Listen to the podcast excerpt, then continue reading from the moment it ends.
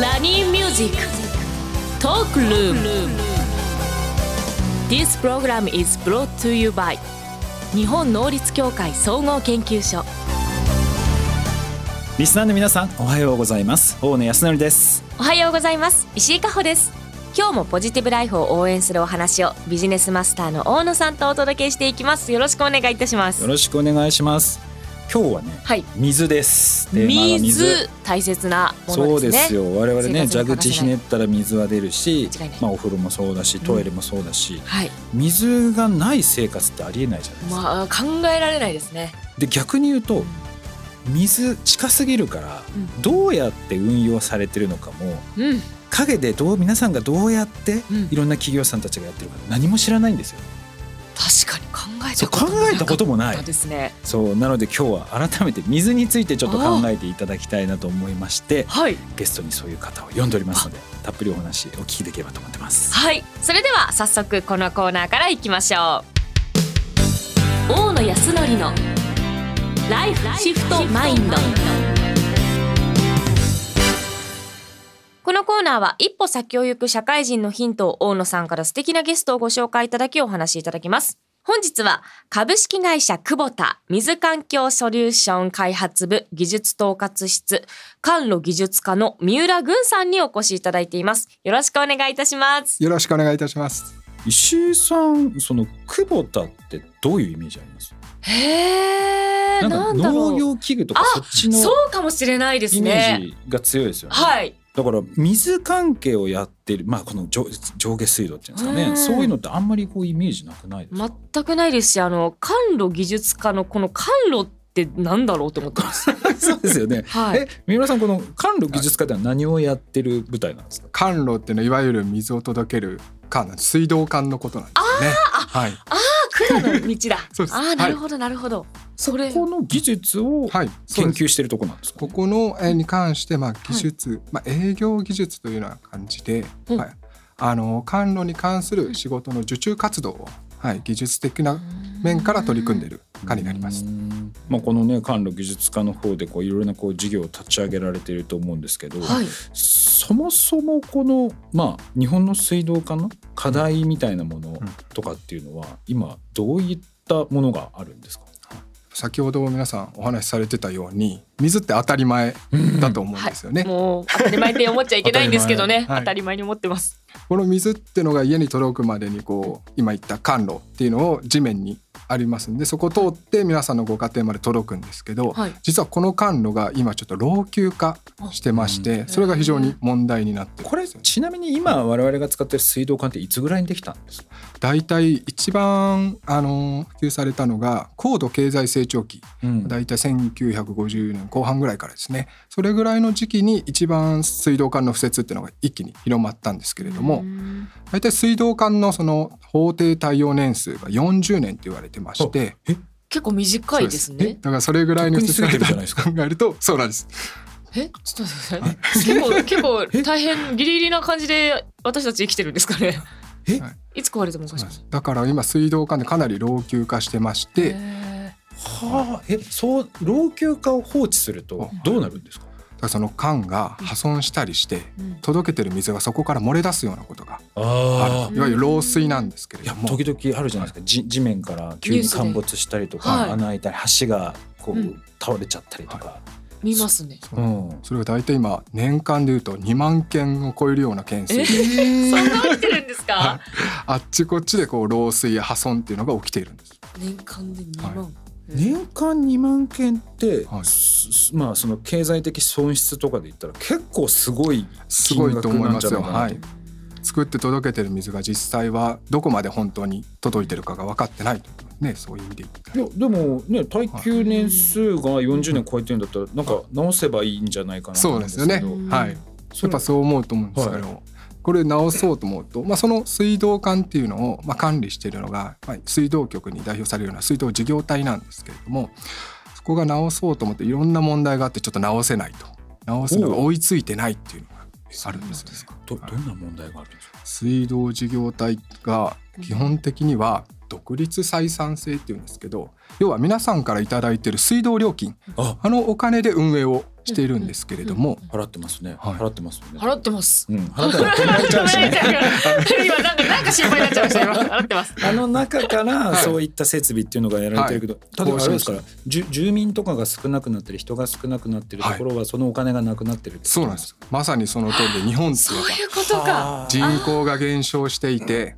その水道料金の徴収がどんどん減ってるとさらに加えてやっぱ皆さん意識してると思うんですけど節水って絶対いろいろ行ってると思うんですよね。はいそれに加えてそういったこう技術の発展でどんどんどんどん使う水の量が減ってってるんで伴って料金の徴収する規模も減ってると。だから水道局というかまあその地域によってはもう赤字のところがいっぱいあるってことですよそうなんですね。。はい。事業体によってもう半数近くは多分赤字経営っていうようなことにもえなってると言われてます。それってこのまま放置するとそこって破綻しちゃったりし、そうですね。そうですよね。なりかねないと思います。だから税金だけでも本当に厳しくなってきていて、まあそれだけまあ経営破綻を起こしそうなところも増えてきてるというのが、はいそこをこう久保田さんが変えようとしてると。ちょっとでもどう変えていくねのか全く想像がつかないです。そこをどうどういうふうにやられようとしてるんですか？はい、なので今大体あのそういった水道管等の水道施設の更新が追いついてないということで、まあ、そこの更新を追いつかせるために、まあ、業界としても、はい、いわゆる PPP と言われる官民連携要はうん。水道局と観光庁と我々民間企業が協力してより効率的にその更新業務を進めていこうという取り組みが行われてます。これ例えば私が例えば、えー A という、まあ、大野町の町長だとしますと。はいはいで、えーその、えー大野町ではいやってた業務っていうのを全部久保田さんのところにお願いし、はい久保田が一括で全部その辺の管理とか、まあ、修修理っていうんですかね修繕みたいなことをやってくれると。それはその任せるメリットっていうのはなんかい今までもやったよりもやっぱ例えば効率性が上がり、そこにかかってたコストが下がってくるとか、うんなんかいろいろメリットがないとなかなかもうすでに財政難なので、はお金がないと思うんですけどそのあたりどんなメリットがあるんですか、今まさにおっしゃられたように効率化っていうところでいうと基本的には公平性の観点から例えばその水道管の設計の業務で実際に穴を掘って埋める工事の業務っていうのは一つ一つバラバラにあの業務発注をしてるんですけれどもそれをある程度一括でまとめて発注をすればおのずと発注にかかる手間もちろん工事が終わった後の研修の手間そういった手間がどんどんどんどん少なくなりますのでそういったところでじゃあその少なくなった負担を次の管路の更新につなげていこうということができます。はい。今までバラバラだったんですね。そうなんですよね。それをまあなる今おっしゃられた維持管理とかそういったところもどんどんどんどん含めてまとめていこうというのが業界の動きとしてあります。だからすごいあれでいくとコスプレの洋服作る時に いろんなところから部品をバラバラに調達してたところそうなんで一括で一括でやるっていう。あー楽ちんですね。そうじゃないと買いに行くのも電車賃もかかるじゃない。送料もかかるんですそうだから結果的にトータル的にはものすごいお金かかるけどそれが一括でやると、まあ、そそれこそ送料みたいなものがああ少なくなって。少えーじゃあ今こういうので一括でそのまあ自治体さんからまあ受注をしていくっていう動きっていうのを今加速させているというそうですね。はい。私シンプルな疑問なんですけど、はい。あのその管路って見えないじゃないですか、はい。どうやって老朽化見つけるんですか？もう壊れてやっと見つかる感じなんですか？基本的にはそうですね。あええじゃあじ未然にこう防ぐとかはできないんですか？基本的未然に防ぐ、まあ、その漏水してるかどうかを、はい。えー調査することはできます。掘らずとも地上から調査する方法はあります。そうあの音とか聞く？そうですね。え？音よ結構原始原始的な感じ？ね。職人さんみたいなビーコンコンクリートにこうやって、おそうです。水の流れてる音を聞いてその中あれ？ちょっとここだけ音が違うなとかそういったことからあと最近だと衛星を使って、はいはい。その AI と衛星のデータっていうのを組み合わせて発見するとか、はい。えあとー。管路の中になんか丸いなんかロボットみたいのを入れて、はいはい。そいつがこうけなんか調べるみたいなやつとか。すごいですね。あそうやって調べるんですね。そうだから進化はしてきてますよね。そうですね。はいちなみにあの実際衛星を使ってこう見るみたいなやつが、まあ、最近もなんかリリースいくつかこう見たんですけど、はい。あれって実際どうなんですか？精度でいくと。あれもセットで言うとあれもあくまで予測でその漏水してるかどうかを見つけるんではなくて漏水の可能性が高いものを順序付けるという技術なんですよね。それの。でも今ちょっと質問の中で急にはないんか怖くなってきたんですけど、えだって今全部設置してるやつが、えもう老朽化で限界を迎えてるわけですよね。はい。えそれってあここやばそうだなってなったら、そこ一式全部変えるんですか？そこの配管そうですね。はい。この管路がまあ何年に敷設されたかっていうのはまあ記録に残ってると思うんで、その中で危ないだろうってここからここまでがもうとっくに40年過ぎてるなっていう対象の管路を。それ正直言うと例えば分かんないですけどそこの対象となるはい。1キロとかやって、はいはい。1キロやったんだけどその隣はいはいが発生する可能性もある。ありますね。結構ギリギリな感じなんだ。すごいな。いやだから我々ね全然そういうの全く普段気にしてないけど、あの本当にこの水道管結局水ないと何もできないじゃない。そうですよ。本当に。体も洗えないし。そう。何にも料料理も作れないし。作れないし。だから本当これ守っていかなきゃいけないので、コストを下げながら、うんあのこの水道の全体にの運営をしていくっていうのはこのやり方はすごい大事ですよね。だこれ今結構反響大きいんじゃないですか？そうですね。はい。注目度はかなり高いと思ってます。これもう実際今どのあたりでこう今やられてるんですか？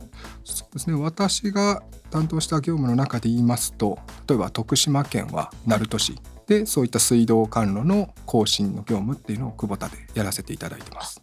そうだから今後だからこの辺の部分をまあ力を入れてこの案件数をこう増やしていこうというような。あ、そうですね。はい。頑張ってもらわなきゃ私たちも生活できなくなりますもんね。でもこれあの言うのはちょっと簡単ですけど結構この官民連携、このはい。はい PPP っていうのは大変なんじゃないかなと思うんですけど、うん苦労した点はなんかどういったところがあったんですか？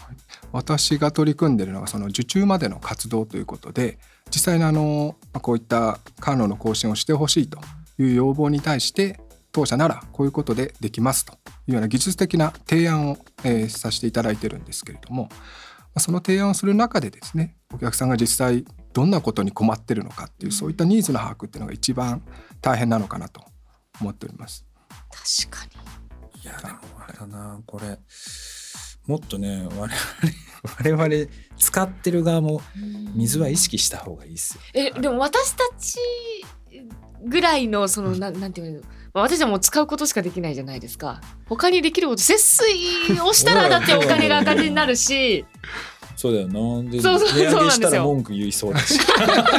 結果そうなんですよこれでも世界だとどうしてるんですか、うん。でも世界だとその民営化の動きがあるので、ん要は水道料金に跳ね上がってるってとこなんですか、そうですね。そういった国々もあります難しいな。今の聞いたらちょっと水道代上がってもしょうがないなっていやでもしょうがないんですよ思っちゃいますよね。限界なんですよ。限界なんですよ。だったらもうなんかもう個人個人がもう10円でも20円でもって少しでもうん。直していっていただけたら安心して使えるんですけどねねうんまあそうなる前にねちょっとこうなんとかしなきゃいけないんで今久保田さんがそこをこう頑張ってやってると。あーいうことで。よろしくお願いしでます。も我々一言です。我々できることは ないから、うん。とりあえず久保田の車を見たら頑張れって応援する。そっか。そうですね。しかできないけど。しっかり そうでもあのこの水っていうのはねちょっと皆さん改めて私はねほら上下水道がないところに住んでるからそもそも。水も自分で調達して処理も自分でやってるからすごい関心度非常に高い。あーどうやってるんだろうっていうところで。詰まった時どうしようと 確かに。いろいろいろいろそっか。ちょっと待ってください。飲み水とかそういう体を洗う時の水以外にも下水道の水も必要なんですもんね。そうですよ。だからいろいろこうあるんですだからもうあれやっぱりもっと意識して多分ニュースとかではい。見てもね左から入って右で出ちゃってると思うのでやっぱ水に関しての意識っていうのはもっと持ってった方がいいし自分が住んでるエリアでどういう取り組みをしてるのが、うん。してるのかっていうのは、ーうん。今一度ちゃんとチェックしといた方がいいかなっていう気はします。確かにそう思いますね。いや今後も久保田さんに頑張っていただいて私たちの水道を守っていただけたらと思います三浦さん今日はありがとうございました、はいありがとうございました。以上大野康則のライフシフトマインドでした。今後リスナーの皆さんのお悩みなども相談に乗っていきたいと思います。お悩みはラジオ日経番組ウェブサイトか私石井加穂のインスタグラムでも募集しています。ひらがなで喜びと調べてみてください。質問箱を設置しますのでぜひご質問をお寄せください